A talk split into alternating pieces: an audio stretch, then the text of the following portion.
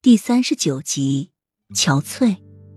齐盛瑞抬起的右手，没有雨涵想象中的那样是要掀他身上的丝被，而是拿起梳妆台上的一面铜镜，放在雨涵的面前，低沉富有磁性的嗓音带着北极的寒冷，如霜冻般凌人。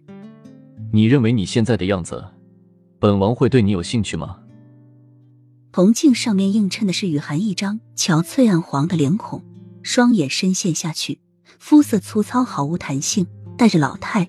雨涵没有仔细观察过自己的脸，但是他知道这个身体的主人是一个高中生，十七八岁的年纪，正是人生中最美好的年纪。但是铜镜中的脸却与青春活力完全不搭，就像是一张饱经风霜的中年女人一般。原来半个月的时间，这张脸已经被折磨成这个样子了。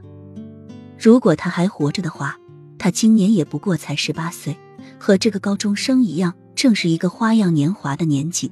他相信，一个十八岁年纪的女孩在看到镜子中的自己，都会忍不住尖叫吧。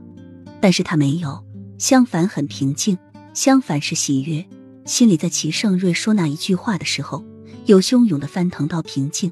他宁愿自己是个丑女，也不愿被他碰。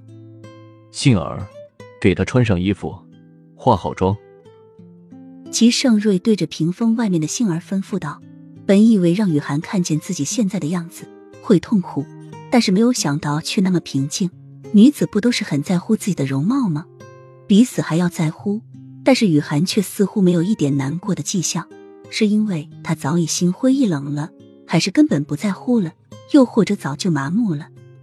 杏儿应了一声，带着已经把服饰拿来的喜儿走了进来。齐盛瑞看了一眼喜儿手里里捧着的紫色罗裙长和凤钗，走到床旁坐了下来，一脸邪气的看着于涵说：“把她画的要多妖媚有多妖媚，还有衣裳换的透一点。作为本王的女人，就一定要惹眼。”